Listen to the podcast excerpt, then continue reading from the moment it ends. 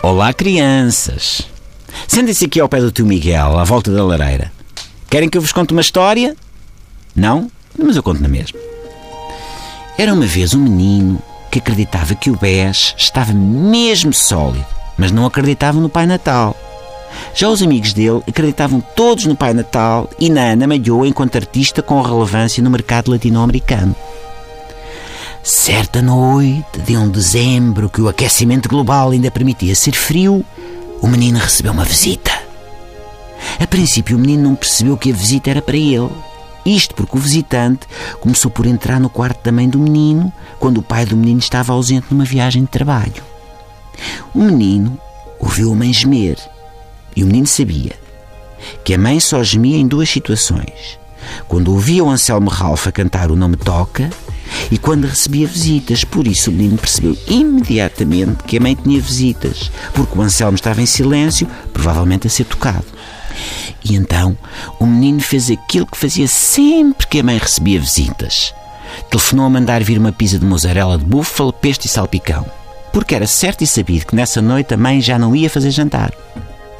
Quando a pizza chegou, o homem da pizza disse ao menino que à entrada do prédio estavam vários jornalistas da CMTV e que queriam muito saber quais eram os ingredientes da pizza.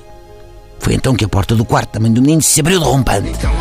O menino, que nunca tinha estado cara a cara com um dos visitantes da mãe, ficou a olhar para ele. E perante o olhar de desconfiança do menino, o visitante disse ao menino que era na realidade o Pai Natal. O menino disse que não acreditava no Pai Natal muito menos quando este se apresentava em boxers e cerolas e uma tatuagem a dizer Moçambique 69.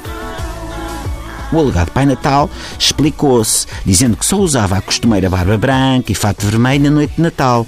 Infelizmente, não ia poder passar ali o Natal porque tinha de ir à Segurança Social, tratar umas papeladas e tal. Dito isto, o alegado Pai Natal vestiu-se e saiu. Quando, na noite de Natal, o pai do menino regressou, o menino percebeu que a mãe tinha mais saudades do Pai Natal do que do pai do menino. Porque antes mesmo de se desembrulharem os presentes, a mãe do menino fechou-se no quarto a ouvir o Anselmo Ralph cantar o nome Toca e a gemer. Depois disso, o menino continuou a não acreditar no Pai Natal, mas teve de mandar vir outra pizza de mozzarella de búfala, pesto e salpicão, porque o pai do menino voltou a sair porta fora e a mãe do menino passou a noite a gemer com o Anselmo Ralph. Fim. E pronto, criançada. Gostaram da história que o tio Miguel vos contou? Sentiram a magia do Natal?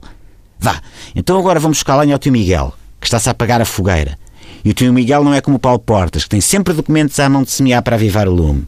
Boas festas, meninos e meninas, e Ralphs, e mães, e pais dos meninos.